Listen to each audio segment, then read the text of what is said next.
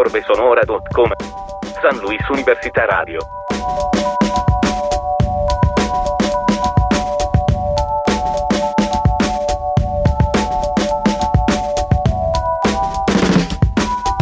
Bienvenidos a un nuevo capítulo de Orbe Sonora Radio. Esta es la tercera temporada. Mi nombre es Leocano. Las y los estaré acompañando en esta transmisión. Scarica elettronica in iTunes, SoundCloud e Mixcloud. Hoy en cabina de Orbe Sonora, Luis Domija. Cerca Tronica in iTunes, SoundCloud e Mixcloud. Estamos transmitiendo por Radio Universidad San Luis en la ciudad de San Luis Potosí en el 88.5 en la frecuencia modulada, por Radio Universidad San Luis en Matehuala en el 91.9 FM. Godetevi Tronica. Listen Radio San Luis University. En línea estamos enlazados por radio y televisión.uslp.mx y por orbesonora.com. Cerca orbesonora.com. También estamos en video enlazados por Instagram TV, por Facebook y por YouTube en las cuentas de Orbe Sonora, por lo que si no vieron este capítulo desde el inicio, al terminar pueden verlo en el estreno. Seguici su Twitter. A Orbe Sonora. A Leocano. Este podcast también se encuentra hospedado en Mixcloud en la cuenta de Orbe Sonora. Instagram Orbe Sonora. Orbe Sonora SoundCloud. Orbe Sonora también se transmite por Underprod Radio. Saludos a la comunidad Underprod Alemania, Underprod Nueva York, Underprod California, Underprod Washington DC, Underprod Colombia, Underprod Mexicali, por supuesto, Underprod San Luis Potosí y lo que no nos esperábamos, Underprod Comunidad Filipinas. Mixcloud Orbe Sonora Collective. Come Orbe Sonora su Facebook. Cancelletto Orbe Sonora. Hoy en cabina de Orbe Sonora, Luis Domínguez Jasso, o Luis Domija, como es su nickname en, en Facebook, es su abreviación. Luis es ingeniero civil eh, y se ha encargado de diversas obras como, en el como hospitales, como fraccionamientos, igual otras construcciones públicas. Luis también es melómano. Por lo menos desde hace más de 30 años, que es desde que yo lo conozco, se dedica a la colección de música en CD y uno de los principales géneros por los que él eh, se da es algo que se llama industrial, una etiqueta que se llama música industrial, del que seguramente Luis tiene la recopilación más grande de San Luis Potosí. Esto lo lleva a la producción de música electrónica. Luis se dedicó a hacer música electrónica también y hacer presentaciones como live back y como fascinación como música también lo mueve a hacer radio y se convierte en uno de los productores más creativos y propositivos de la ciudad de los que yo conozco. Eh, posteriormente lanza la estación, la estación en línea Alterno MX y más tarde crea Underprod Radio con colaboradores y alcances internacionales. ¿Cómo estás, Luis? Muy bien, Leo. Muchísimas gracias por la invitación, carnal. Hay muchas, hay algunas cosas que hay que aclarar al respecto, pero nos vamos por partes, carnal, como tú me vayas ¿Qué? diciendo. Que no eres ingeniero civil. Esa es una, güey. Esa es una de tantas, güey. Este, Eh, ¿Qué eres? Bueno, si quieres- ¿Qué eres entonces? eh, yo soy licenciado en edificación. eh, es una carrera Órale. que se imparte también en la autónoma, pero eh, licenciado en edificación eh, equivale a lo que es la carrera de ingeniero arquitecto en el Politécnico. Nosotros Ah, ok. salimos más como Con razón ahí algo, pero ya al- algo no me cuadraba, pero dije, me suena esto. Sí, es que ya afuera todo el mundo nos dice ingenieros o arquitectos. Es más, hay quien me dice, oiga, ¿cómo, cómo quiere que le diga ingeniero o arquitecto? Le digo, no, pero no hay bronca, güey. O sea, yo, yo no estoy Licenciado. molesto con ninguno de los dos bandos. pues todos somos licenciados, güey. Entonces, todos eh, eh, estudiamos para eh, adquirir una licenciatura. Así es. Oye, este, y a ver qué otras, qué otras anotaciones de una vez, este, para saber en qué, en qué le aquí. Ah, bueno, no, pues no, no es que no andas tan errado, o sea, son, son eh, carreras afines, pero eh, nada más el detalle de lo de, de lo de alterno. En, en alterno, eh, no fui yo realmente quien inició la, la radio, bueno, yo fui quien la produjo, pero la idea inicial fue de Ricardo Ortega. Él, él me invitó, él es el director de Alterno MX Y simplemente, bueno, hemos sido amigos de muchos años. Y un día me dice, oye Luis, este, fíjate que tengo la idea de hacer una, una estación de radio en línea. Como ves, me echas la mano. Sí, claro que sí. Entonces empezamos a, a transmitir inicialmente, bueno, primero investigar cómo, cómo carajo se, hacía para transmitir online, porque eh, tiene su chiste, es muy sencillo, pero tiene su chiste. Entonces Ricardo se puso a buscar en todos lados, oye, mira, hasta que encontramos a, este, Listen to My Radio, y me dice, oye, pues mira, parece que esta es la más sencilla. Ok, pues vamos a ver. Y ya nos pusimos allá a moverle, experimentar, ya sabes, este, nos pusimos a leer el manual, hasta que pues eh, ya dimos con, con, el cómo, cómo podía funcionar la radio. Empezamos a transmitir primero nada más los fines de semana, pero eh, la idea en sí de lo que era Alterno, Alterno Radio, Alterno MX Radio, es una idea eh, y que pues sí me gustaría partir de, de, ahí para más adelante ir desarrollando lo, de, lo del concepto de Underprod. Es que el concepto de Underprod nació eh, hace 10 años aproximadamente. Eh, iniciamos un programa que se llamaba Merolmanía, que todavía actualmente se, transmite. Eh, ese programa era el, único de, lo que, del concepto que iba a ser Underprod. Hay unos IDs, identificaciones, en los de Underprod Radio que nadie sabe que son de hace 11 años. los estamos transmitiendo ahora, de hace 10, 11 años que se produjeron. Nada más los adaptamos un poquito a, épocas actuales y ya fue que, este, pues a conocer el concepto más, más recientemente. Pero nació así nada más. Entonces íbamos inicialmente a, mm, hacer una especie como de radio, radio a la carta. Una vez escuché ese concepto ahí en Radio Universidad, que lo mencionó esta Leticia Zavala, Y cuando ella dijo ese concepto de, radio a la carta, se me vino a la mente y dije, a huevo, ahí creo que allí hay, ahí hay potencial, ahí hay futuro. Quise hacer algo como eso, pero desafortunadamente no tuve tiempo, o sea, por, precisamente por mi, mi profesión que es muy, muy este eh, ¿cuál es la palabra? Es muy absorbente. Absorbente, ¿no? Este, no. Sí, sí, bastante. Eh, no tuve el tiempo de hacerlo y se quedó ahí guardado, pero esa idea a mí jamás se me salió de la cabeza. Llega eh, eh, Ricardo con la idea de Alterno MX y yo le echo la mano con eso y en la idea que yo traía de Underprod la vacía ahí.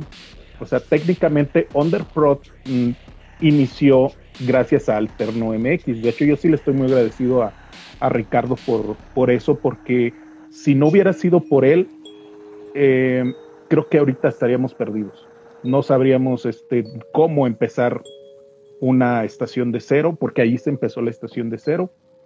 Y otra cosa de que tampoco sabríamos cómo, cómo operar eh, la, la, plataforma que utiliza este Listen to My Radio entonces, pues bueno. Sí está el eh, antecedente de Toxic Pro Radio, que el buen Arturo ahí te pudo haber asesorado. Ah, claro.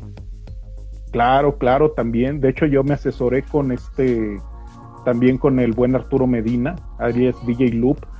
Eh, hicimos muy buen equipo cuando participamos con ellos en, en, este, en Toxic Pro Radio que para ese entonces, cuando yo entré, tú ya estabas, tú ya estabas este, participando con Toxic pues Pro. Yo, yo te avisé, güey. Ah, es que ya mi Alzheimer ya no da para más, güey. ya tengo, tengo, tengo tanta basura en la cabeza, güey, que hay muchas cosas que hacer. Entonces Pro Radio fue la primera estación de radio en línea dedicada a la música electrónica que hubo en México. Es verdad. Es verdad. Y, tengo muy bonitos recuerdos de ahí. Tu programa era de música electrónica y te dije, oye, güey, pues, cáile para acá, ¿no? O sea, yo creo que no hay ningún problema con Arturo, platica con él porque pues eres, ah, desde mi perspectiva, pues eres un buen productor radiofónico. Siempre me ha sorprendido con, lo que has hecho en, radio, y más porque no estudiaste comunicación, no sé, tú, tú eh, este rollo de la radio, ¿desde cuándo lo traes? ¿Desde niño o, viene por ver MTV? Porque traes como que mucho ese concepto de, del MTV de los eh, 80s, 90s. ¿Cómo, cómo empieza o qué onda? Es correcto. Eh, mi pasión por la radio nació desde niño. Eh, desde que yo tengo memoria, eh, escucho radio.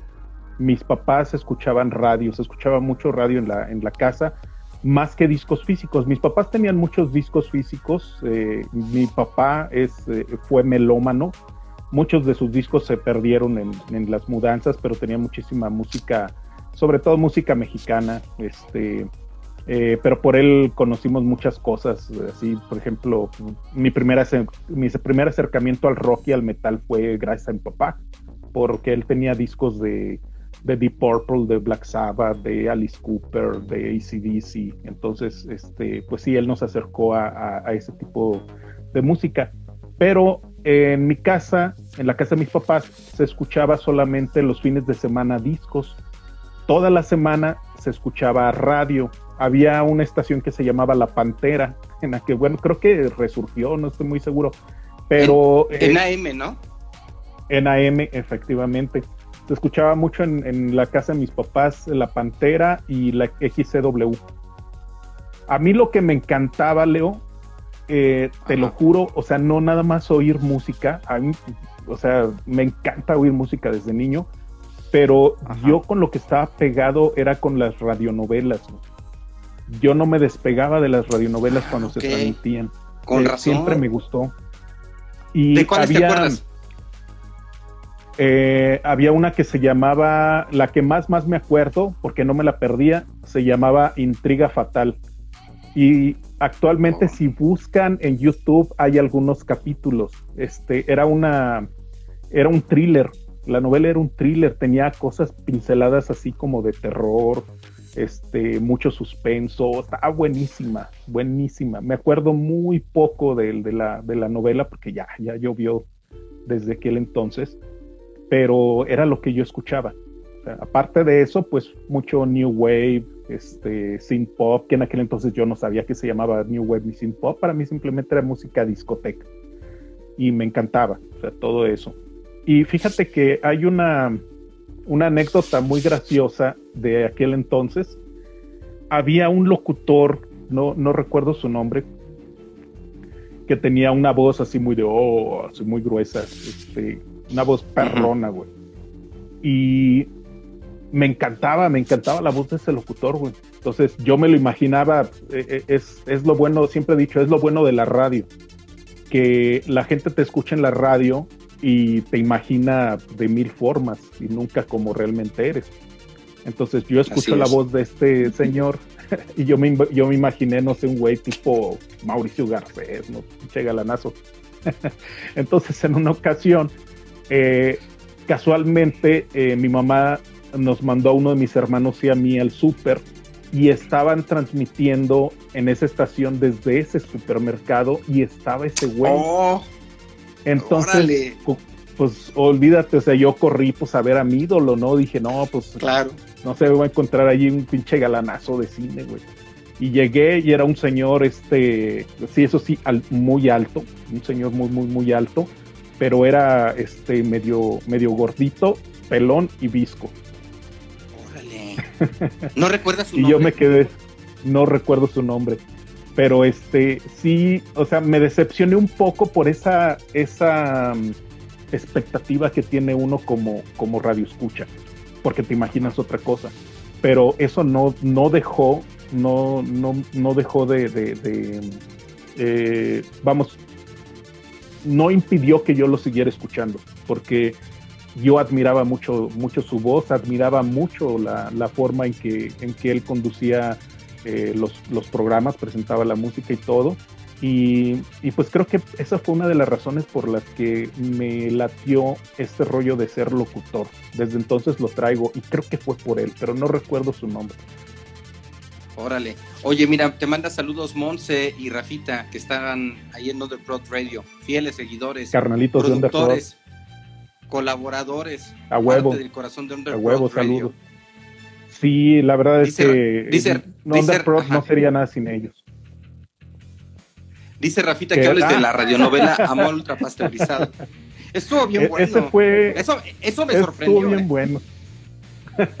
sí, fíjate que eh, ahí también em, yo tengo, y, te lo he dicho de, de, forma, pero bueno, no nos hemos visto desde hace mucho tiempo de forma personal más que por llamada telefónica Eh, pero yo, yo te manifesté que, que yo tengo muchísimo, muchísimo respeto por, por Leti Zavala.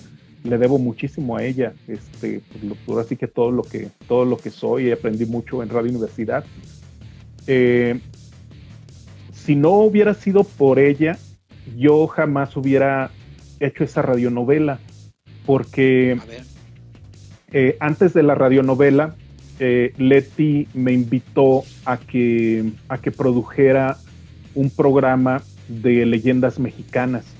Iban a ser leyendas mexicanas este, eh, dramatizadas. Jamás en mi vida nunca había hecho eso yo antes, nunca. Pero pues dije, bueno, a mí me gustan los retos, vamos a ver, pues a ver qué sale, ¿no? Y me, me aventé, pues me puse a leer un montón de, de libros de, de leyendas principalmente potosinas. Me puse a elaborar los guiones y, también la tarea de invitar a muchos de los compañeros de ahí de Radio Universidad, porque todo se hizo con, ahora sí que con la, con la este, mano de obra humana de, Radio Universidad. Y, y, todos aceptaron gustosos, cada quien puso su mejor esfuerzo. Tal vez muchos les escuchen ahorita y digan, oye, o sea, qué malos actores, pero es que todos, le, todos pusieron su corazón ahí. A mí, a mí no me lo pareció, ¿eh? Yo sigo escuchando esas leyendas y sí hay partes que yo digo, bueno, ahí sí como que sí se mamó, ¿no? Pero la verdad es que todo mundo, todo mundo puso este todo su corazón y empeño en cada uno de los papeles que se le asignaron. La verdad que fue una, una serie muy exitosa la de, la de leyendas. Y después de eso eh, hicimos una pausa porque pues muchos ya no podían ir a grabar, eh, yo tampoco ya no tenía mucho tiempo de hacer, de hacer guiones, eh, entonces al programa que donde se empezó a hacer se llamó Del Otro Lado, en el cual participaba un buen amigo mutuo que tenemos, que es el señor Enrique Aguilar Jiménez, que también mi carnalito, y que igual le mando un saludo. Eh, lo hacíamos con él, él, era el que presentaba las leyendas. Y pues yo no me quise quedar nada más este, en eso. Y se me ocurrió hacer una radionovela, le, llamamos nosotros churronovela. Se llamaba Amor Ultrapaus, Amor Ultrapasteurizado. Pero a ver, ahí tú trabajabas, trabajabas en Radio Universidad o nada más ibas así a colaborar como siempre. No, yo, yo era yo era nada más este, pues ahora sí que locutor y productor, eh, ¿cómo se les dice? Este, colaborador. Colaboradores. Sí, no, sí, no, no, no trabajaba yo ahí, yo, nada más fui colaborador. Órale, y porque yo creo que todas las tardes estabas ahí. Pues sí, güey, no tenía otra cosa mejor que hacer. sí, aparte, exacto. Pero sí, a la chorronovela le dedicamos mucho tiempo. Y, y mucho, eh, también ahí en los guiones eh, se metieron mucho eh, Alba Valenciana y también este Gabriel Ruiz. También ellos este, se metieron a los guiones, los leían y decían, este, sobre todo Gabriel, Gabriel decía, dice, no, papi, aquí mira, yo creo que me parece mejor aquí si le hacemos así. ¿Y qué tal si digo esto y mejor acá contesta esto? Órale, güey, va, y cambiamos el guion. Pero, pero platícanos qué era esta churronovela. O sea, estamos hablando de los radiodramas, pero platícanos qué era esta churronovela.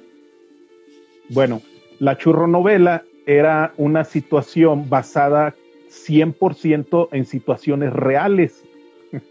Mucho, con que ustedes no lo crean.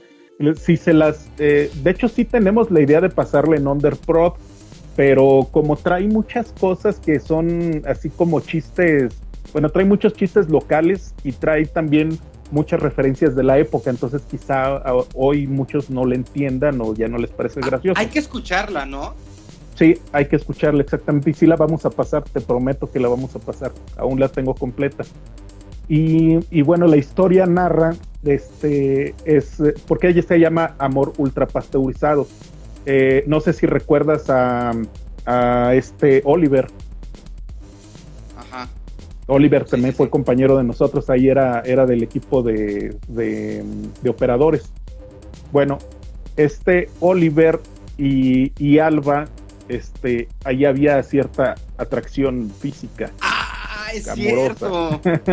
sí, sí, Entonces, Oliver vendía él en su familia que era que es de la Huasteca este ellos eh, vendían vendían quesos y cosas así de de, de, lácteos ya me acordé. Entonces de ahí sacamos la idea güey por eso se llama ultrapasteurizado güey. Y, y se prestó muy bien eh, era una parodia. Era una, yo recuerdo que era una era, era una era una radionovela parodia de broma que no me acuerdo cuánto duraba cada capítulo, no recuerdo si media hora, pero los que estábamos en Radio Universidad, a mí no me tocó porque yo ya trabajaba y no tenía chance de estar, ya no trabajaba en Radio Universidad, ya estaba en otro lugar, pero no, no, podía ir. Pero era, eran puras parodias, era de risa, güey. pero además estaba muy bien producida. Eh, yo creo que mm, ha, habido otras radionovelas eh, eh, que se han hecho en, en, en San Luis Potosí y en Radio Universidad muy profesionales y muy buenas. Pero esta, digamos que siendo así como entre comillas amateur, tenía esa espontaneidad. Entonces, lo que sí te puedo asegurar es que yo no sé de alguna otra radionovela en la historia de la radio en San Luis Potosí que haya tenido esa espontaneidad y que se haya transmitido pues, al aire. ¿no? Se me hace una pieza, una serie única, ¿no? Eh, lo, lo, que tú hiciste. Y yo me acuerdo que hasta eh, eh, tomabas tus personajes de la realidad. Yo, yo tenía una novia que, quería mucho en ese entonces y, este, y creo que nos pusiste ahí peleando, una cosa así, ¿no? Algo así. Éramos personajes y, los princesos o no sé qué, qué tanto este, decías, ¿no? Pero sí, eh, era algo que daba mucha risa. Pero además, Leti, hablando del radio, si yo soy, si yo soy exigente, Leti es dura de roer, güey. Entonces, a, a, Leti no con cualquier cosa la vas a tener satisfecha hablando de, temas radiofónicos. Y Leti estaba feliz y contenta, Leti Zavala, que era la entonces coordinadora de Radio Universidad de FM, eh, feliz y contenta con esa radionovela. Eh, ese sí, Leti no se la perdía. Sí. si bien yo ya te consideraba un excelente productor de radio, ya la radionovela ya te consolidó. Dije, no, este José Luis ya es máster, Sí, fíjate que eh, tal como lo dices, este, bueno, voy a decir algunos nombres, porque sí, todos estaban, todos se interpretaban a sí mismos. El único, nada más había un solo personaje que no se interpretó a, sí mismo porque no quiso, porque cuando le ofrecí hacer su propio papel, eh, pues dijo, ay no, yo no me presto esas mamadas y, se desafanó. Eh, estoy hablando de Ricardo de Ricardo. Ricardo este, Muñoz. ¿Cómo se pide? De Ricardo, Muñoz. Eh, Ricardo Muñoz. Eh, sí, de, hecho, cuando la, novela iba a la mitad, me lo dijo de broma. Dice: Oye, papi, ya te voy a cobrar derechos. ¿Cómo? Este, derechos de autor, porque estaba usurpando a su, a su personal. La chingada, güey. Este, él era el, el, el personaje del gorrioncillo ¿por qué, por qué el gorrioncillo? Porque ese güey siempre andaba que, oye papi, invítame un, un cigarrito, oye, traes un cigarrito, oye, este, invítame, este, no sé, una coquita. O sea, ese güey siempre andaba gorreando con todo el mundo. con un cafecito. Entonces, por, sí, sí, sí. por eso ese güey fue el gorrioncillo y su papel lo hizo Javier Ferretis. Fíjate que, eh, para decirles a quienes nos están escuchando, Ricardo Muñoz ha tenido un programa en San Luis Potosí que ha sido el programa históricamente que más radioescuchas ha tenido en la radio potosina. Eh, Ricardo Muñoz, cuando es el aniversario de su programa, cuando ha tenido, eh, que se llamaba Dos Corazones, y ahorita está ahí más o menos regresando, cuando, cuando llegó a tener Dos Corazones y era el aniversario, hacía funciones en la Cineteca Alameda y les dejaba dos funciones sold out solo una estación de radio completa, por ejemplo, que La Caliente, que no sé qué, que hacen en el Parque Tangamanga, juntan gente, pero es una estación completa, pero nunca un programa de radio, hasta donde yo conozco la historia de la radio en San Luis Potosí, ha juntado tanta gente. Por eso él no quería que saliera ahí porque pues era un super personaje, ¿no? exactamente. No salía salir ahí y... como que... Sí, y entre los otros personajes estaba también Gabriel Chinchilla, él también se interpretaba a sí mismo, pero su, apodo era el ojazos tapatíos. ya la van a escuchar. Lo que es que, es que, me acuerdo y me da mucha risa, güey. y, y pues este, él era el era el mejor amigo de, Alba. Alba. El personaje de Alba era la sabrosa. Y este eh, Oliver era el magnate, el magnate de los quesos. Era el, era el villano de la novela. y este, ¿quién más es? ¿Quién más estaba? Este eh, Gabriel Ruiz le decíamos el, eh, el, el cachorro, pero no por, pero no por no por morrito, sino por cachondo, por eso le decían así, por eso le decíamos el cachorro.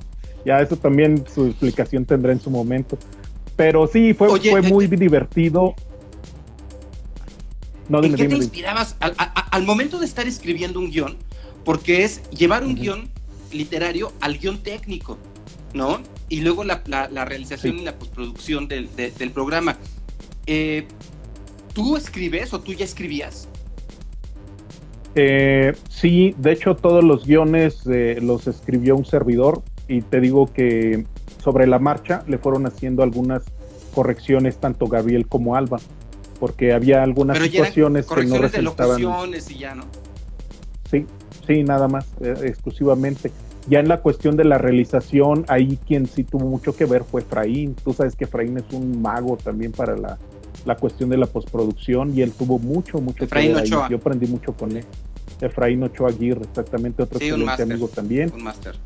Y, y, los capítulos variaban en duración, eran, había unos de 6 minutos, había unos de 11 minutos, creo que el más largo fue como de 13 minutos y fue ya de los últimos, que también tuvo un, un giro completamente inesperado. De hecho, para el final de la radionovela, los únicos que sabían en qué se iban a terminar eran, eran nada más dos personas involucradas, eran las únicas que sabían. Se hizo muy hermético, todo el mundo en el equipo quería saber en qué, en qué se iba a acabar. Y, y, el final todo el mundo estuvo cagado de risa, güey, qué se terminó. y no se los voy a una buena una buena actividad de integración para quienes trabajaban en Radio Universidad. Pero tuviste respuesta del aire, o sea, alguien del aire este, se comunicaba y decía, ¿me late, no me late?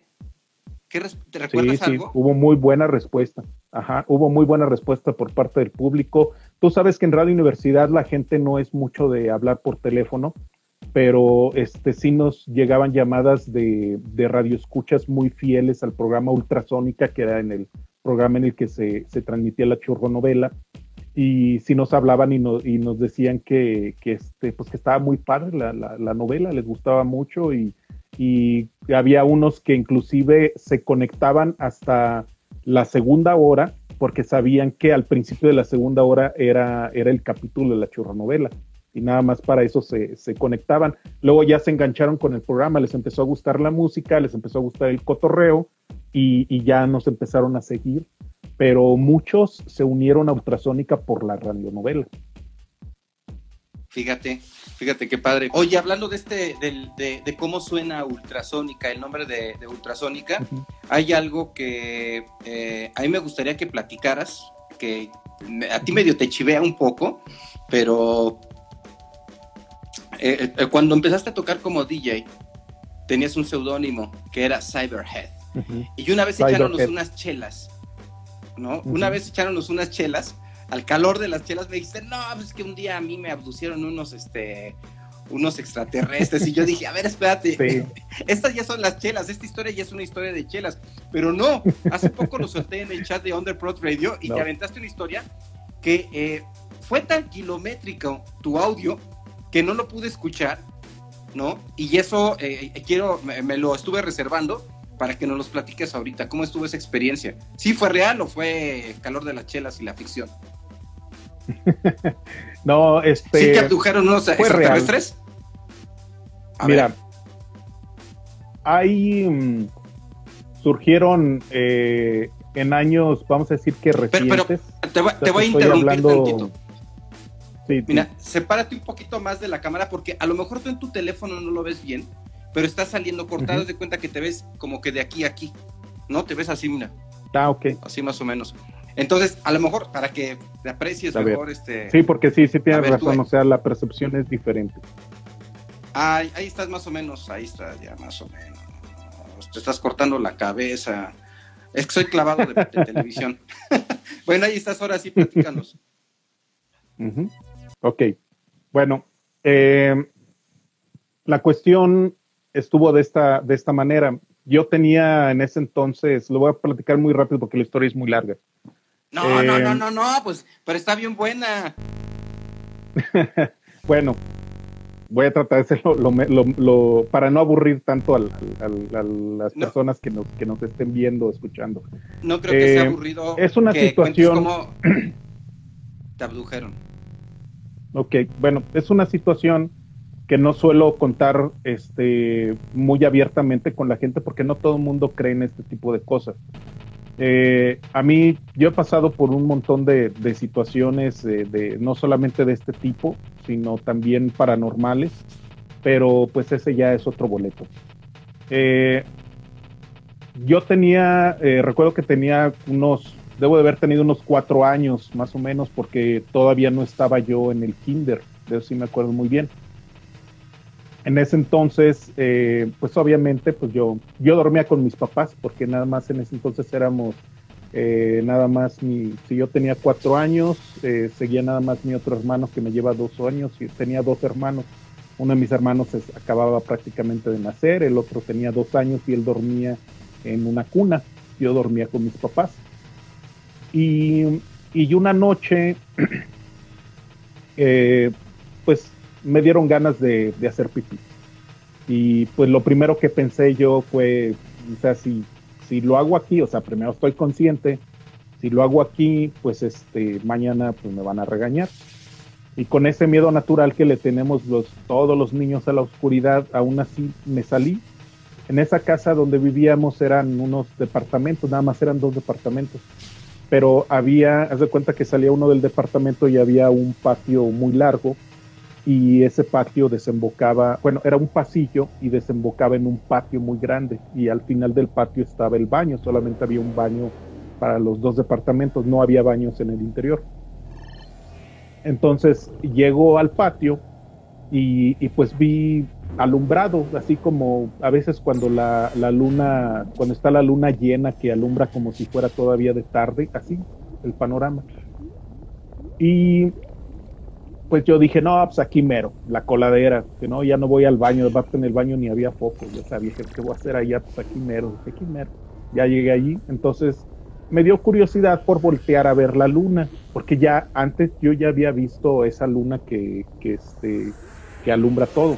Entonces volteo a ver la luna y lo que estaba alumbrando el patio no era la luna, era, era un objeto volador.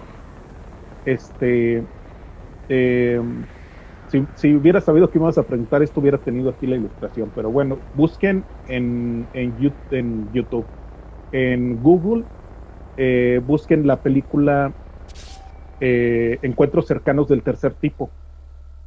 La portada tiene un, un platillo volador con muchas luces. Eso exactamente fue lo que yo vi. Pero en ese entonces yo no sabía qué eran simplemente pues me quedé viendo, me quedé hipnotizado viendo, pues yo no sabía qué era lo que había arriba, pero lo que sí recuerdo es que era tan grande que yo no alcanzaba a ver los extremos de, esa cosa. Pues bueno, yo no recuerdo haber regresado a mi, a, mi cama. O sea, yo lo único que, lo último que recuerdo Aquí tengo la imagen, güey. A ver si es esta. Ajá, exactamente. Algo así fue como lo que yo vi encima de la casa donde vivíamos. Muchas gracias, Milo. Exactamente. Oye, ¿no te dio miedo, güey? No, es que yo no sabía qué era, Leo. Yo no sabía qué era, o sea, yo me quedé asombrado. Y lo tengo muy, muy claro, o sea, es un recuerdo que tengo muy claro. Jamás se te olvida una, una, cosa como esas. Pero lo que yo no recuerdo es haber vuelto a la cama, o sea, yo jamás, jamás regresé a la cama, yo me quedé allí parado y pues, pues aquí estoy. Entonces, tengo varias horas perdidas. No sé qué pasó en ese, en ese tiempo, en ese tiempo que no recuerdo nada. lo único que sé es que desperté en mi cama. Un par de años después empezó a salir en televisión un, una serie que se llamaba Proyecto UFO. Y ahí salió una nave exactamente igual. Entonces cuando la vi, supe que era lo que había visto. Y yo le, le dije a mi mamá, estaba cocinando ella, y le dije, mira mamá, yo vi uno de esos y ya se asomó mi mamá y dice, ah, sí, está bien, ya se fue a hacer sus cosas, no me creyó, obviamente. Pero eh, hubo una serie de, de, eventos a partir de entonces este, bastante extraños. Entre ellos, este, no recuerdo si te platiqué, creo que sí, que eh, ya más grande, tenían en ese entonces ya como unos siete años, yo creo. Eh, iba caminando a casa de mis abuelos que vivían cerca de donde nosotros estábamos viviendo, las casas dos cuadras. Y, pero eh, la calle no estaba pavimentada, entonces había pues tierra. Y, y, mientras iba caminando yo empecé a sentir mucha comezón aquí en la parte de, atrás de la oreja, justo de, de, este lado. Entonces me empecé a, me empecé a rascar, me daba mucha comezón y yo sentía, sentía algo, una, un puntito, una bolita. Yo decía, bueno, es, es un, a lo mejor es un piquete de mosco o algo así. Ya ves lo de lo de que, que se te hace, que te pican y, se hace como una gotita, una costrita de, de, la gotita de sangre. Yo pensé que eso era. Entonces estuve ahí hasta que la saqué, paz. Ya dije, ah, ya por fin. Entonces, pues lo veo y no era una costra de sangre, era un balín. Tenía yo incrustado aquí atrás un balín, pero era, era microscópico, bueno, no microscópico porque lo vi, o sea, era muy, muy pequeño. No se fabrican balines de ese tamaño, güey. no sirven para nada. A lo mejor era de lo que lo estaba observando. Big que te aventaron, güey. era, de hecho, más pequeña, güey. Era más pequeña. Exactamente, qué bueno que la mencionas. Era más pequeña que la bolita que trae la pluma Big. Qué bueno que la mencionas. Era muchísimo más pequeña, era una esferita. Y se me cayó y pues en la tierra, pues ya, obviamente no la iba a volver a encontrar pero fíjate que a partir de, que me pasó eso, eh, días después empecé a ver, empecé a ver objetos voladores cerca de donde yo vivía. Pero este ¿De, iban, de que te la quitaste? De allá para acá, de allá para acá. A partir de que me la ¿De que te la quitaste? Que tenías unos seis años. Ajá. Como siete años. Y, eh, eh, pues ¿Eso fue aquí en este, San Luis Potosí? Que sí fue aquí en San Luis Potosí. Y yo después de eso pensé que, que, pues a lo mejor con eso, no sé, a lo mejor me estaban siguiendo. No sé, yo pensé que era como una especie de rastreador o algo así. Mm, no, no me dio miedo. No me dio miedo. Hasta, hasta muchos años después, porque e, esto es lo que iba a platicar hace rato. Qué bueno que nos fuimos en orden. Yo después de esa fecha, yo seguí viendo, seguí viendo ovnis este, pero no creas que lucecitas, o sea, yo he visto naves grandes, enormes, lo que le llaman, lo que muchos conocen como, como este, naves matrices, o sea, he visto, he visto varias, no muchas, varias. ¿Aquí en San Luis? Y he tenido aquí en San Luis, en Matehuala, en alguna ocasión que, que también visité a un buen amigo por allá. Eh, en Chihuahua, que también estuve un tiempo por allá trabajando, allá también me tocó ver. Cuando un evento eh, así ocurre, ¿tú, físicamente te sientes eh, de alguna forma, sangrado de nariz, este, mareos, algo así? ¿Nada? No, no, nada. O sea, ¿no presientes que va a ocurrir un evento? Mm, no. No, no, no, no tengo así poderes psíquicos, ni mucho menos. Si no, ahorita te estaría leyendo la mente y ni siquiera me tendrías que preguntar. No, es que a Mateo le pasaba, pero él se desmayaba o le empezaba a sangrar. Ah, sí, sí supe que Mateo, en paz descanse, querido amigo, este, sí supe que él había pasado por una situación muy traumante, pero nunca me platicó, nunca me quiso hablar al respecto. Yo le dije que había pasado por algo así y le dije, yo te entiendo, o sea, sí me gustaría saber qué te pasó, yo he pasado por cosas así, pero me decía que no, él le daba mucho miedo recordar esas cosas y eso sí, eso sí lo sé. Y, bueno, eh, te digo, muchos años después, eh, concretamente hace,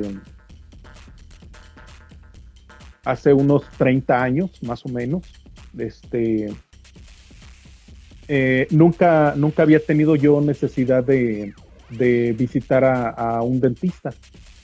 Eh, entonces, este, pues se llegó el día. O sea, todos tenemos una primera vez. Se llegó el día. Y fuimos con un, ese dentista, es, eh, era un amigo que teníamos ya de, varios años antes, que se llama Héctor Camacho, que igual también si me escucha, también le mando un saludote, que es de aquí de San Luis. Y le sorprendió mucho que cuando, cuando me empezó a examinar, me dijo, no, pues este, pues andas bien, nada más, este, pues nada más hay que hacer una limpieza y esto, y bla, bla, bla. Dice, pero andas bien, no, hay ningún problema. Entonces, él notó algo muy curioso, que los, mis caninos estaban huecos. Y él me dijo, oye, güey, dice, no mames, dice, tienes los caninos huecos, ¿qué te pasó?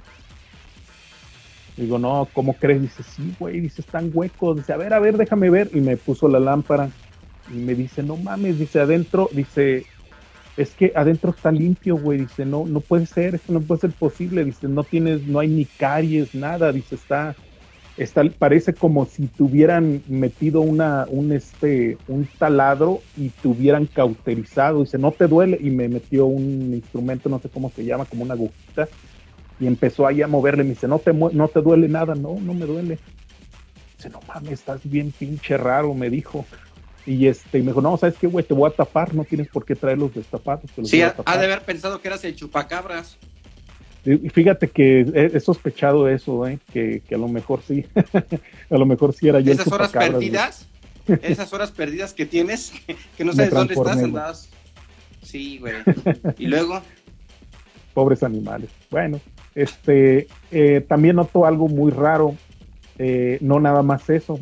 mientras me examinaba también me preguntó, ¿cuándo te operaron las anginas? Le dije, no, nunca me han operado. Dice, no, ah, no, ¿cómo que no? Dice, no tienes anginas, güey, ahí se ven las cicatrices. No, le digo, yo nunca me, nunca me he sometido a una operación. Dice, pues, no tienes anginas, güey. Dice, y ahí se ven las cicatrices de que tuviste anginas después de eso, ya salimos de la consulta, llego a mi casa y le pregunto a mi mamá, oye mamá, este, ¿cuándo me operaron de las anginas? O yo no me acuerdo, fue de muy chiquito o algo. Me dice, no, dice, ¿dónde sacas eso? Nunca te han operado. Digo, sí, pues yo sé que nunca me han operado. Dice, pues es que me dijo el doctor, el dentista dice que no tengo anginas. Ay, ¿cómo no vas a tener anginas? A ver, abre la boca y lo ve y dice, mamá, no manches, no tienes anginas. Y me dice mamá, pero claro que tenías, o sea, tú te enfermabas mucho de las anginas de, chiquito. ¿Y sabes de qué edad me dijo que fue la última vez que me enfermé de anginas? Te quedan tres años. cuatro años. Ah. Tres años. A los tres años fue, fue la última vez que me enfermé de anginas. Y no tengo. No tengo anginas. Yo no sabía hasta que lo descubrió el, el dentista. Entonces, esos son los signos que yo interpreto de una abducción. No es que yo recuerde detalles. Se han ofrecido hacerme regresiones, pero la verdad es que ahí sí para que veas sí me da miedo, ¿eh, No me haría una ¿Por qué? Porque pienso yo que si que si mi mente lo bloqueó es porque debe de quedarse así. no, pero más que si tu mente lo bloqueó, se supone que una abducción, una abducción no la vas a recordar. No, no, no porque tú no lo quieras, sino porque así es esa programación. Mm, no, hay casos en los que sí, güey. Eh, hay. Anímate. Eh, yo te recomiendo, te recomiendo, te, recomiendo una película que se llama, se llama Fire in the Sky, este, Fuego en el cielo. Eh, es, está basada en un hecho real y es de una persona que justo cuenta cuando lo abdujeron y todo lo que le hicieron. O sea, él no, no pudo olvidar nunca qué fue lo que, lo que le hicieron este cuando lo secuestraron. O sea, tú sientes que sí igual también es una razón. O sea, sí te malviajarías. Sí. Sí, sí, la verdad sí. Sí, prefiero mejor dejarlo, dejarlo así. Vamos a hacerlo en, en nombre de la ciencia. Yo documento todo. Este, no sé, a lo mejor un día me llegan al precio, güey. Ahorita, ahorita no. No, no, pues esto es, de, desarrollo científico, imagínate. Pues vamos a ver, güey, vamos a ver más adelante. Sí, yo, vamos a hacerlo, yo sí me animo a, documentar todo. Ah, documentar, güey, pensé que hacerte regresión. Yo dije, pues tú qué, güey, tú qué. No, no, no, o sea, a documentar toda la regresión y todo, pues estaría chido. ¿No? Y ya te acompaño pues a tus este a, tus sesiones de postraumáticas si es necesario, güey. No me despego de ti, no te dejo. no, no te dejo. No, pues hacemos un fondo underprod o algo así. a huevo, a huevo. Pues lo planeamos, mi Leo. Usted ya sabe que usted nomás dice rana y yo brinco. Pues yo ya dije, vamos a hacerlo, pero te, está dando frío. Va que va. No, güey, lo hacemos. ¿No? ¿Sí te animas?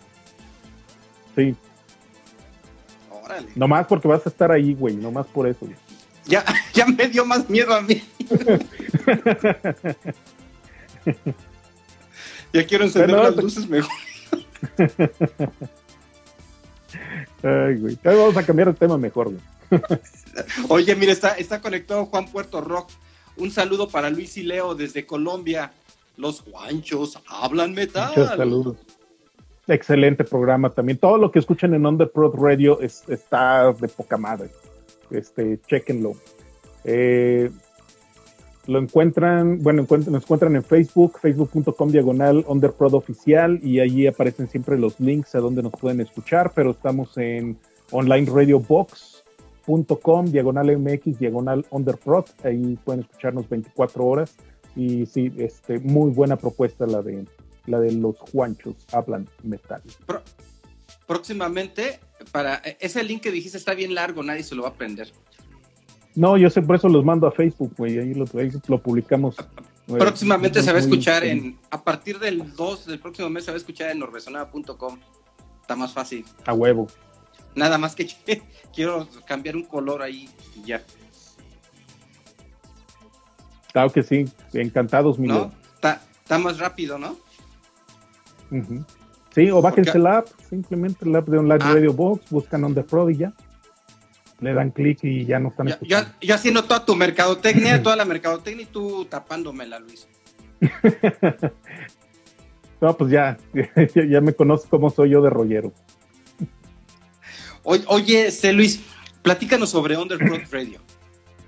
Bueno, este, pues ya les, ya les di más hace rato un norte más o menos de cómo inició.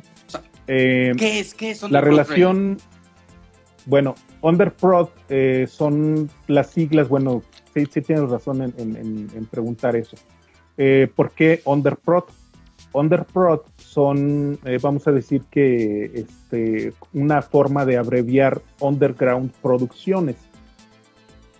¿Por qué Underground Producciones? Porque eh, mi primer programa de radio, que no era mío, sino que me, me, invitaron a participar ahí, se llamaba el programa Underground Digital, que producía este otro buen amigo también de nosotros, que es eh, Alfredo Álvarez. Y yo entré ahí por medio de otro amigo de Alfredo, que se llama em, eh, Gerardo Ibarra. él fue que me invitó, él y yo nos éramos, éramos amigos y un día me dice, oye, fíjate que me invitaron a un programa de radio y necesito música industrial. Dice, pásame música industrial para poner. Y yo le presté varios discos. Entonces hubo un tiempo en el que eh, Gerardo ya no pudo ir más y me dice, oye, este, fíjate que yo ya no pude ir al radio, pero no me gustaría dejar la, la sección de Electroshock. Ahí nació Electroshock.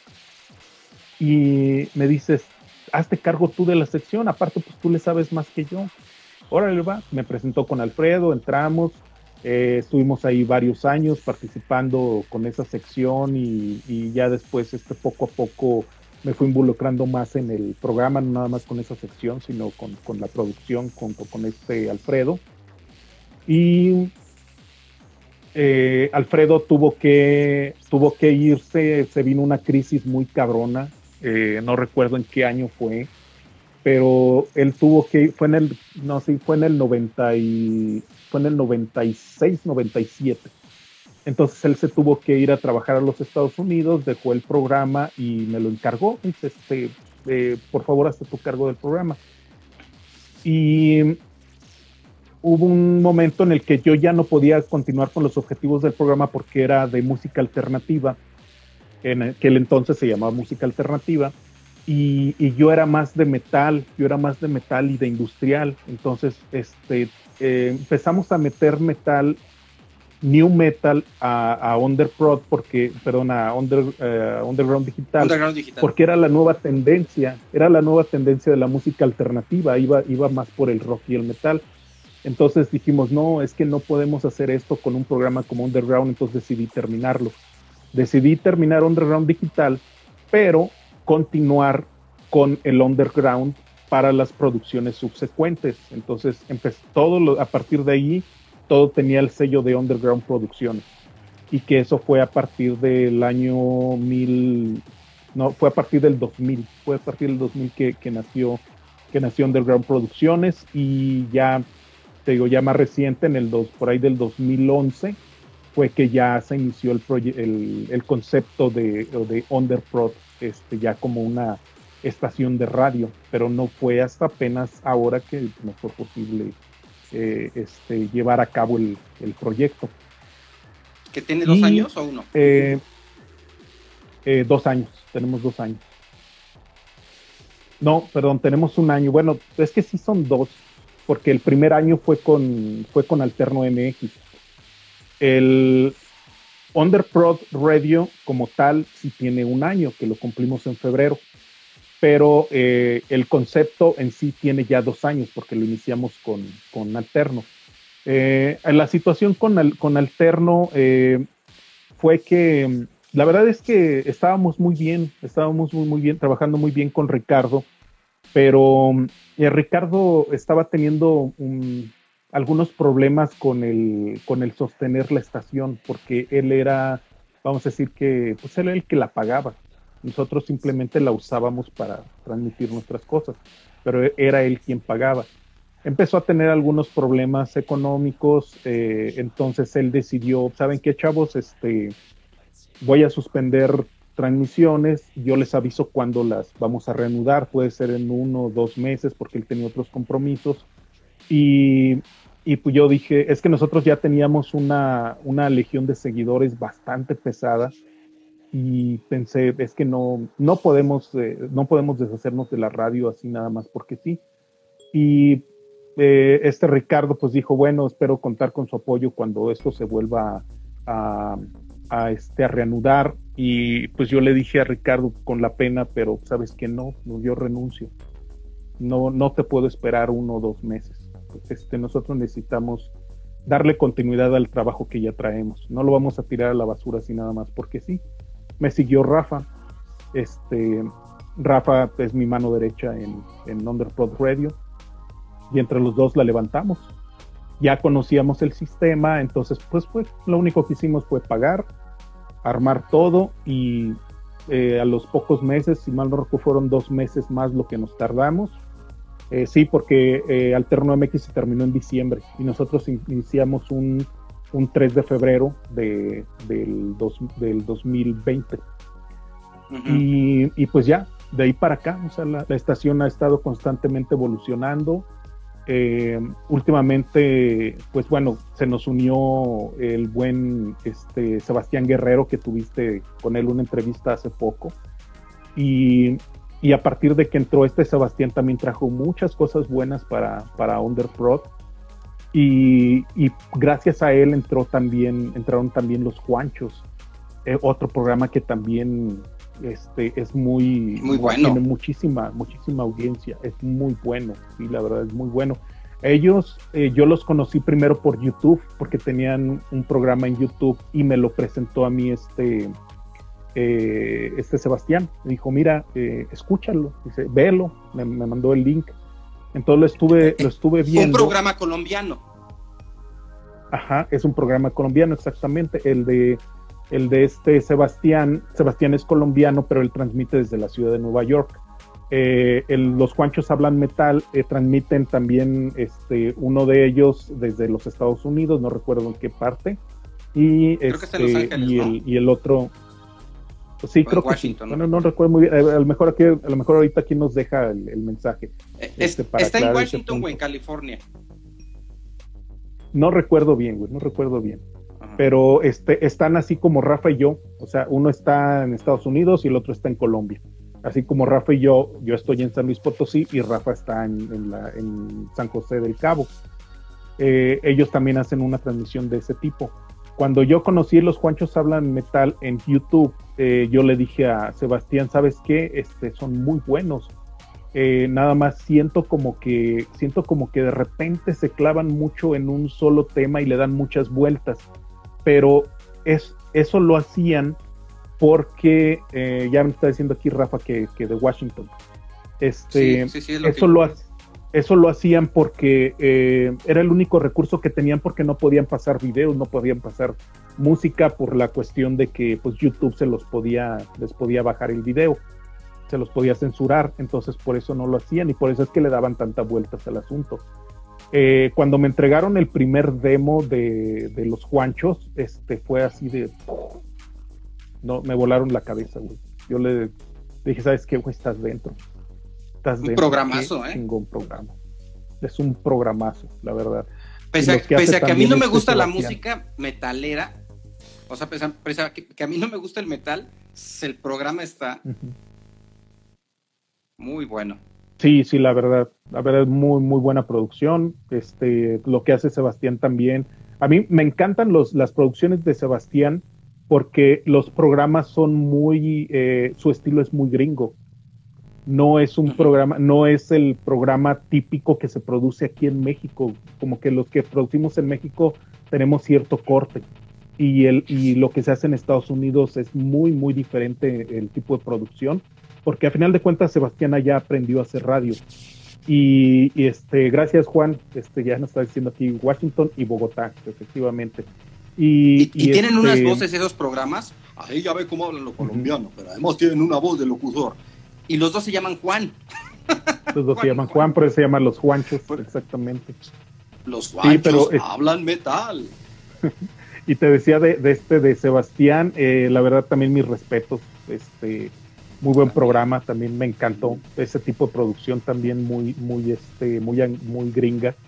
Y cuando que primero se presentó con, con Border Jump, que era el programa que ya había iniciado, luego después se le, surgió la idea de hacer Stay Metal with the Warrior, porque ya existía, pero como un podcast, y nada más era hablado. Y me dijo, oye, pues dame el chance, Luis, mira, lo voy a dirigir así más a esto, van a ser este, efemérides y bla, bla, bla, bla, más o menos me explicó. Eh, o yo no le puse muy bien atención, pero como ya sabía el, estilo de producción de, Sebastián, le dije, ah, sí, sí, ya es lo que quieras. Me entrega la, maqueta de, de, de Stay Metal with the Warrior y me pasó lo mismo. No mames, güey, ya.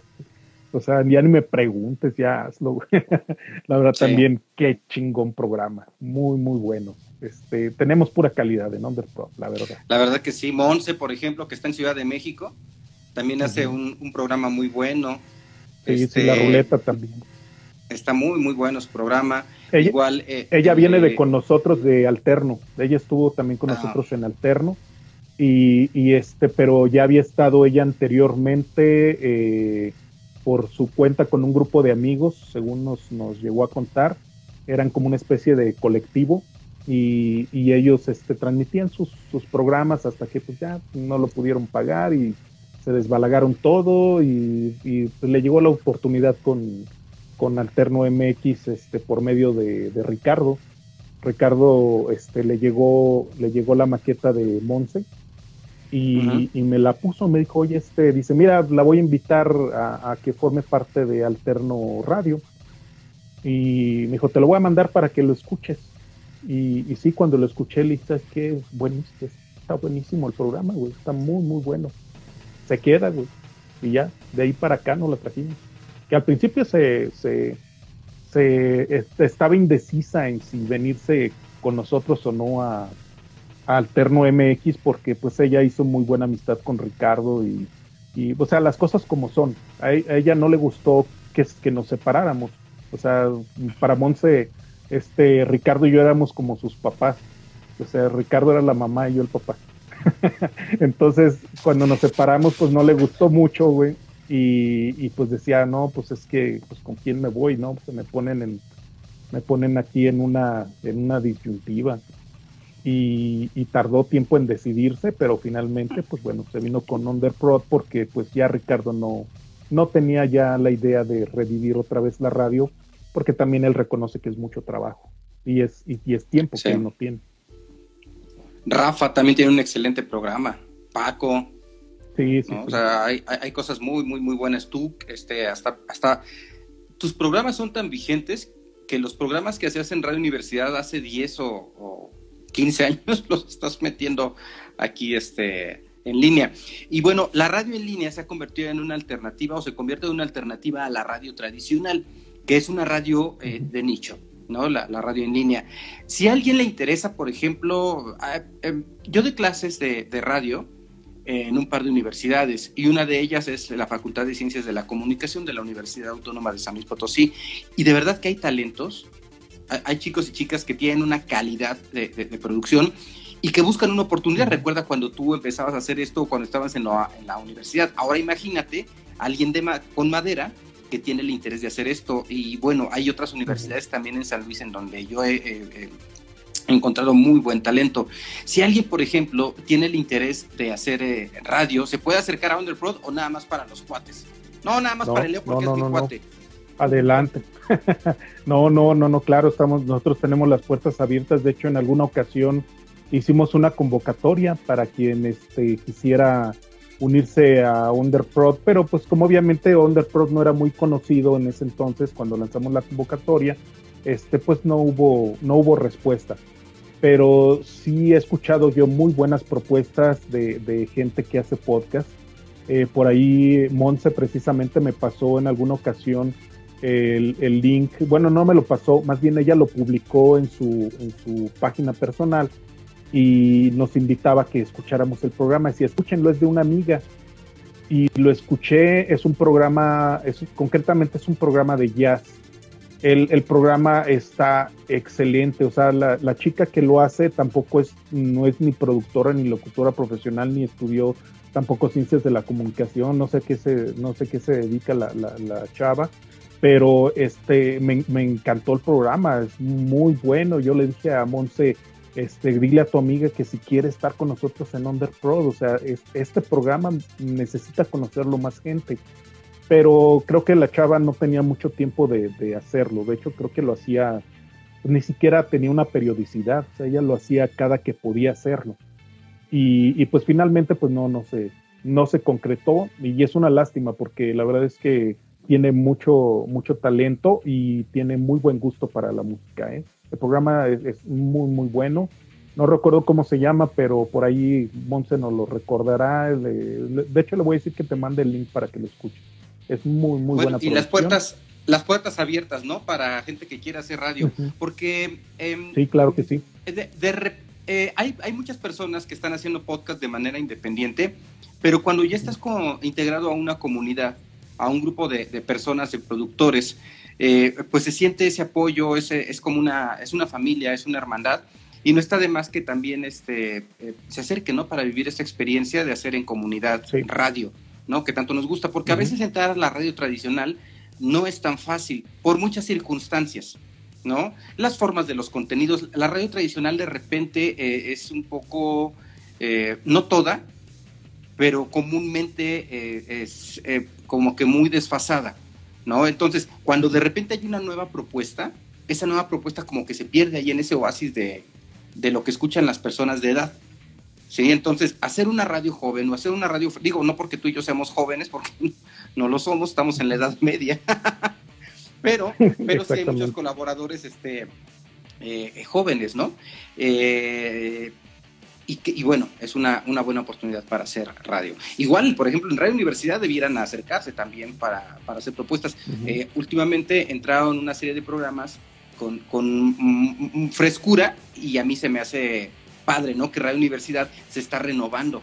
Algo, algo que le está faltando a la radio en México. Algo interesante que, de hecho, que está pasando también en Radio Universidad. Sí, yo estoy de acuerdo contigo completamente. Eh, eh, a mí Radio Universidad me dio, me dio todas las armas eh, que, necesitaba para, para, hacer lo que estoy haciendo ahorita. Y yo también, al, pues no nada más a la gente de aquí de San Luis Potosí, eh, a toda la gente de toda la República, acérquense a sus radios universitarias. Eh, es, creo que es el mejor lugar por el que ustedes pueden empezar, van a aprender un montón, porque cuando ustedes lleguen, que, que, es el caso, el caso de un servidor, van a encontrar muchísima gente con mucha experiencia que con gusto les va a compartir lo poco, mucho que sepan. Y cada, cada cosita de, que, les pueda aportar cada uno de ellos este, suma y, los, y, contribuye a que ustedes puedan hacer su propio modelo de producción. Sí, sí, está, está muy bien. Si tú no te hubieran, si a ti no te hubieran invitado a hacer Underprod, eh, Underprod ¿cómo se llamaba? Underground Digital, eh, en, aquel momento, pues yo creo que tú no hubieras llegado a la radio. ¿Cómo te ves en hacer radio? No, definitivamente no. ¿eh? Este, eh, yo siempre he dicho que las cosas pasan por algo. Eh, yo amo la radio desde niño y llegó esa oportunidad y no la dejé pasar porque es algo que a mí me apasiona. Y hoy no me veo, no me veo sin hacer radio. Este, de una u otra forma yo voy a seguirlo haciendo, eh, aunque sea, no sé, aunque sea produciendo, si no es ya este, en locución o lo que sea, al menos produciendo, pero siempre estar haciendo algo de radio. Y sí, definitivamente, este, si no me hubieran invitado a, Underground Digital, eh, yo no estaría aquí no sé qué estaría haciendo. La verdad no sé qué estaría haciendo. pero estarías haciendo construcciones, este, puentes y edificios. Efectivamente. Sí, pues me estaría dedicando a lo mío nada más. Sí, pero, escuchando tu este, música. Escuchando radio siempre. Eso sí, definitivo, ¿eh? Sí, radio, música, eso es lo que traigo, lo que tengo todo el todo el santo día yo estoy escuchando música. Yo tengo la percepción de que tú eres uno de los coleccionistas de música eh, industrial, eh, o lo que se le llamó en algún momento eh, la etiqueta de música industrial, que, le puso la Waxtrack Records, este, en San Luis Potosí. ¿Me equivoco? Bueno, has este, dejado algunos de tus, de tus discos por ahí, ¿no? En, alguna situación este, fuerte que, que pasaste económica, ¿no? Pero aún así yo creo que eres el coleccionista más grande que, hay en San Luis de este tipo de música. Sí, en San Luis, eh, hasta donde yo sé, sí. Eh, mi colección, eh, actualmente mi colección asciende a 1500 discos. Obviamente hay, hay gente que tiene muchísimos más discos, pero no, no todos son de industrial. No, o, sea, 1500 este, de, ese de ese género nada más de, del género industrial, bueno, de esos 1500 discos que tengo, eh, tres cuartas partes es música industrial. ¿Qué, porcentaje habrás este, dejado cuando tuviste ese problema? Mm, un 10%. ¿O no quieres? Ah, ok. Porque yo me acuerdo cuando los estabas vendiendo. un 10%. Sí, cuando me dolió estabas vendiendo. no, a, mí me, me, dolió más, güey. O sea, yo como un amigo tuyo yo no me atreví a comprarte un disco. Tampoco, te, tampoco estaba en las posibilidades para decirte, ¿sabes qué? No te los voy a comprar, quédatelos, pero aquí está esta lana como apoyo y luego me la pago. O sea, tampoco estaba en esa situación. Pero yo no, yo no, te, no tuve corazón. Sí, quise ver tus discos, obviamente. Y, subías fotografías, pasabas fotografías, pero no tuve corazón para comprarte un disco, O sea, no, no, no me atrevía porque sé lo que un disco vale para ti. Sí, sí, claro, pero fíjate que ya últimamente eh, eh, me, he desapegado un poco de, mis discos, ¿eh? ya no les tengo tanto tanto cariño, o sea, obviamente pues sí, o sea, los veo y digo, ay, son mis discos, qué chingones están, ¿no? O sea, cada disco que tengo, no hay un solo disco que tenga que no me guste. Yo no compro cosas que no me gustan. Este, todos, cada uno de los discos que están en mi colección están ahí por algo pero eh, me costó mucho trabajo desprenderme del primer disco que vendí. Es sí lo tengo que aceptar. Pero después de que lo vendí y que pues vi el dinero que había obtenido para ello y que era para, para pues ahora sí que para mi hijo, eh, dije, bueno, pues total, o sea, como dice el viejo refrán, los, los bienes son para, para remediar los males, ¿no? Entonces, a partir de esa fecha, eh, empecé a cambiar mi mentalidad eh, con respecto a mi, a mi coleccionismo, a mi, a mi melomanía, porque empecé a pensar, bueno, eh, no, no, no, tienes idea de lo, de lo contentas que estaban las personas que me compraron discos, que fue lo que me abrió los ojos, porque yo dije, dije, esa es la misma cara que yo puse cuando lo compré. Esa fue, esa es la misma, el mismo sentimiento de cuando yo adquirí, encontré un disco que tenía mucho tiempo buscándolo. Entonces, si yo necesito desprenderme de un disco, pues mínimo que quede con una persona que lo aprecie tanto como yo. Y elegí muy bien a las personas a las que se los vendí. O sea, no les hice un examen, obviamente, pero cuando, cuando me dijeron que era lo que les gustaba y me empezaron a nombrar discos, oye, tienes este, tienes este, tienes este, tienes que este güey es como yo. Y fueron las personas a las que les vendía. Es, es más, hay una, hay una sola persona eh, de mi lista de compradores que es al único que le dije, el día que quieras otro disco, dime. O sea, ya no los estoy vendiendo, ya no. Pero si a ti se te ofrece alguno de mi colección, dime y con todo gusto te lo vendo a ti, güey. A nadie más, a ti te lo vendo. Porque sé en qué manos va a quedar. alguien que lo va a apreciar igual o más que yo. Ya los disfruté ya mucho tiempo, o sea. Pues sí, dice Lina Chaparro, lo importante es no desistir. Y oye, ¿y a ti te gusta escuchar música en streaming? Eh, música en alguna plataforma de... Bueno, em, escucho pero muy poco y nada más por, por Bandcamp y prácticamente nada más para conocer nuevas propuestas. Este, yo utilizo mucho Bandcamp, Spotify. Pero la resolución es baja. Este, eh, sí, eh, este Bandcamp, la resolución es a 128. En Spotify no tengo idea, la verdad es que no, no escucho nada en Spotify, eh, no me gusta, no me gusta este, por, la misma razón de que yo prefiero escucharlo de mi disco, o sea, lo que hay en Spotify yo lo tengo, o sea, de lo que a mí me interesa, eh, lo que hay en Spotify lo tengo físico. Y tengo un chingo de cosas que no tiene Spotify, entonces, ¿para qué diablos quiero Spotify? Por eso es que no me gusta. Hubo una, este, una plataforma ya no existe, se llamaba Shark. Shark, este, no sé, pero, pero tiene mucha música independiente, güey. Y está, está muy padre. Nunca la chequé. Tú me pasaste una, me pasaste una muy buena, güey. Ajá. Muy buena, güey. Está muy buena. De hecho, la música, ahorita eh, estábamos así en, en, vivo y no hay música, pero cuando música, eh, esto lo musicalizo cuando se transmite en Facebook. Y la música que utilizo es música de Jamendo que no va a tener problemas con este ¿cómo se llama? Con, con copyright. Igual en Radio Universidad utilizo esta misma música, este, eh, que no hay problema de, de, pasarla y encuentras todos los géneros, ¿no? Yo soy fan de jamendo.com. Oye Luis, ¿y hacia dónde, hacia dónde vas ahora? Este, como profesionista, como persona. Pues mira, eh, como persona, pues, pues dedicarme, pues dedicarme más a la familia. Este, creo que necesito, necesito dedicarle más tiempo ya por, por, este, por experiencias anteriores, pues yo sé que, que no todo en la vida tiene que ser este, nada más trabajo. Sí estamos viviendo en una, en una era en la que, pues si no, prácticamente si no tienes dos chambas, este, pues no la armas, güey, no la armas.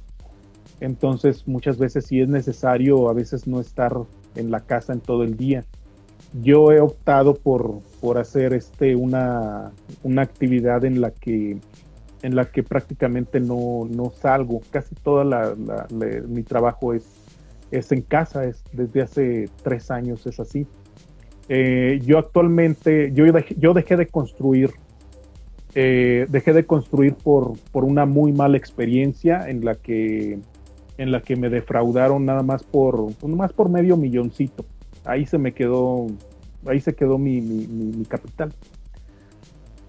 me deprimí mucho, la verdad. O sea, siendo sincero, me, deprimí mucho. Este, yo tenía miedo cada que sonaba el timbre de la puerta porque yo pensaba que era un cabrón que venía a cobrarme algún adeudo, no sé. Este, tardé mucho en salir de eso. Y, y me decidí a no regresar a hacer, a hacer construcciones de, de, vivienda sobre todo. Aparte está muy jodido, ¿eh? La vivienda, lamentablemente, la, construcción de vivienda es muy mal pagada, Este, se obtienen ganancias millonarias, pero porque pagan una madre a, los albañiles, que son los que se llevan la joda. Pero bueno. Em, de construcción, creo que una de las cosas que más satisfacción me dejó a mí fue la construcción de hospitales y de clínicas cuando, cuando trabajé en la Secretaría de Salud, porque el, el, cómo te lo agradece la gente, el ver las caras de felicidad de la gente no tiene precio, no tiene precio en serio. O sea, a mí me tocaba este, entregar hospitales, entregar clínicas y ver a la gente feliz porque estaba recibiendo su clínica para su comunidad, este, es algo que a mí no se me olvida. Y fue uno de los, de los trabajos más satisfactorios. Actualmente me dedico más al sector del mantenimiento. Yo actualmente yo estoy más en mantenimiento industrial y residencial. Entonces, pues son más cositas así de trabajar en la zona industrial, pero pues ya no tengo yo muchas veces que pararme, o sea, el mismo personal ya sabe a dónde tiene que ir, con quién dirigirse, va una persona que se hace cargo de meterlos a las plantas, este, hacer las solicitudes y todo ese rol. Entonces, así es como yo, como yo actualmente este, manejo, manejo la cuestión de mi profesión. Sí, ya no tengo mucha necesidad de, de salir, más que para hacer algunas supervisiones. ¿Cómo te ves en 30 pues, años? Ah, bueno, te 30 años, pues. No, ya te interrumpí donde querías este, no, no, no, no, no, no, nada más este, pues nada más lo que quería, lo que quería decir que en el, en el ámbito de la, de la radio, pues este, pues seguir, o sea, seguir hasta que, hasta que me muera, hasta que me muera voy a hacer, así como la gente que hace teatro y que dice yo me voy a morir en un, en un escenario, así yo, o sea, yo hasta que me muera voy a seguir haciendo radio, y como me veo en 30 años, pues más arrugado que ahorita, güey. Con, este, no sé, ahora sí que como, como se dice, eh, pues garantízame que voy a vivir 30 años, carnal. Pues nadie, tenemos la vida comprada. Me cuido mucho, trato de cuidarme mucho en mi salud, pero este, pues ya está la situación tan, tan este, tan mal y ahorita sobre todo con la situación del COVID que ya no sabes si, ni siquiera si vas a vivir mañana, güey está muy cabrón. Pero, estás, vacunado y te cuidas, ¿no? Sí, sí, claro, claro, sí, me cuido mucho. Este, eh, tomo las medidas sanitarias este, que, se recomiendan. Ya me tocó, sí, mi primer dosis de vacuna.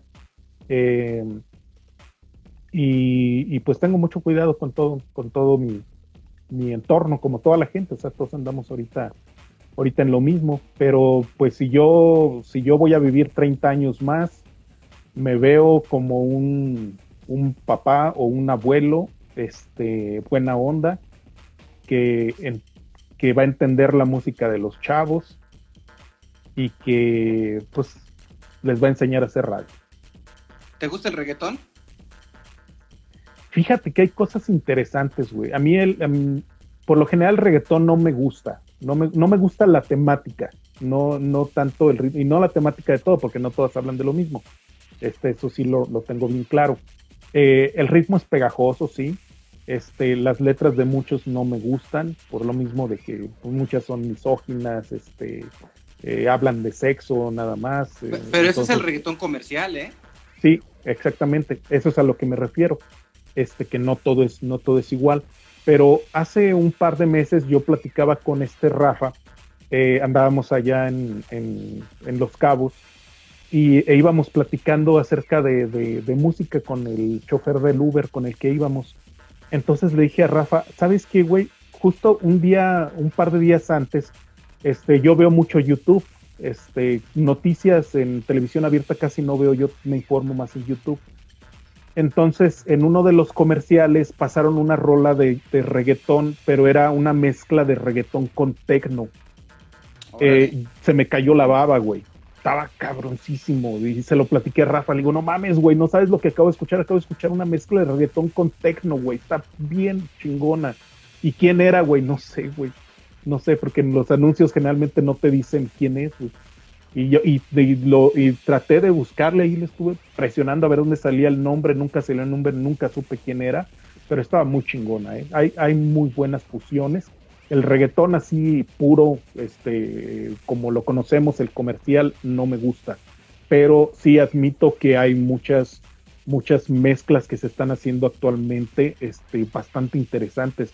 Por ahí eh, descubrí también uno eh, un, uno experimental que es un, es un tipo andrógino que salen zancos y está muy loco, muy loco el concepto, lo descubrí también por YouTube. Trae una onda también loquísima, muy, muy interesante también. O sea, no te voy a decir que no me gusta, simplemente no me gustan algunas cosas, pero este, hay cosas muy chingonas que están haciendo actualmente. Sí lo debo de aceptar. Pero si ahorita tuvieras 80 años, estarías perreando con tus nietos. No, ya no podría, güey. Perrear a los 80 años, güey, ya sería un milagro. Oye, mira, se conectó Paco Rodríguez Bernal. Saludos, Paco. Hace rato sí, saludos, muy bien de ti, ¿eh? Productor de Wendell, vea, escúchenlo también, programazo, por eso está en Underprod Radio, porque es un excelente Está en Radio Universidad también. Ajá, nació de hecho en Radio Universidad y escúchenlo ahí, también está en Radio Universidad en señal abierta. José Luis, pues me ha dado mucho gusto que, te hayas dado una vuelta aquí a la cabina de Orbe Sonora. Eh, nos falta muchísimo, muchísimo por hablar. Este, hay tantas cosas, este, la parte de DJ, la parte de producción, cuando estuviste en Orbe Sonora, eh, tantas y tantas, cuando me querías filerear. ¿No? Que me odiabas a muerte. no se cuenta, no, ni yo sabía hasta que me lo dijiste. Pero bueno, son anécdotas, ¿no? También que, que pasan. Y este. Cuando nos poníamos pedos afuera de mi casa, güey. Cuando nos poníamos a, tomar caguamas en el carro, ¿no? Que fue cuando nos contaste lo de Cyberhead. Eh, y, tantas, tantas cosas. Y yo creo que hay que hacer una segunda sesión, este, mi querido José Luis Domínguez Jasso. Cuando gustes, cuando gustes, carnalito. ¿No? para, hablar de más cosas. y, ahí eh, empieza una nueva temporada en Underplot Radio. Platícanos. Sí, no se lo pierdan. El próximo 2 de agosto iniciamos con nueva barra programática. Eh, les va a gustar. Este, la verdad es que aquí el, eh, mi buen carnal este, Leo Cano nos ayudó muchísimo con la, con la cuestión de, de darle un mejor acomodo a la, a la barra quedó poca madre, quedó poca madre. Este, ya Leonardo y yo ya lo platicamos bien y este, definitivamente les va a gustar. Este, chequenlo porque a partir del 2 de agosto iniciamos nueva barra completamente, nuevecito todo, todo, todo de PFA, Underprod Radio en su segunda etapa. Ahora, quienes nos estén escuchando en este momento en Underprod Radio, esta es la tercera temporada. Entonces, eh, ya tiene un tiempo de que esto ocurrió. Sí, y que nos digan qué tal les está. Sí, ya pasaron varios. ¿Qué les está pareciendo la, nueva barra? exactamente. Así es. Que probablemente esta tercera temporada inicie el siguiente mes, o no sé, te mandé un correo, ya me, ya me dirás qué onda. Ok, lo checamos, Mileo, claro. Pues José Luis, muchas gracias por haberte dado una vuelta, muchas gracias a quienes estuvieron conectadas y conectados aquí con, con nosotros acompañándonos, quienes estuvieron sintonizándonos también en Radio Universidad San Luis Potosí en Underprod Radio. Muchas gracias. Y gracias a ti, José Luis. Gracias por, a todos. Por estar aquí.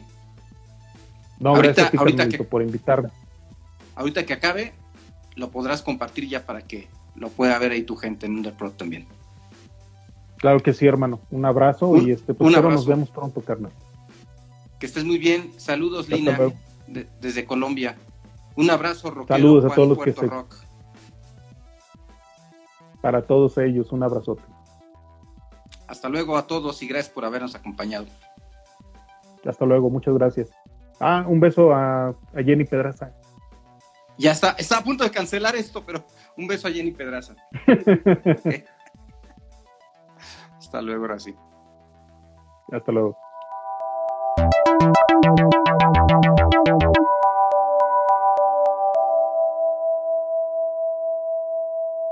rsonora.com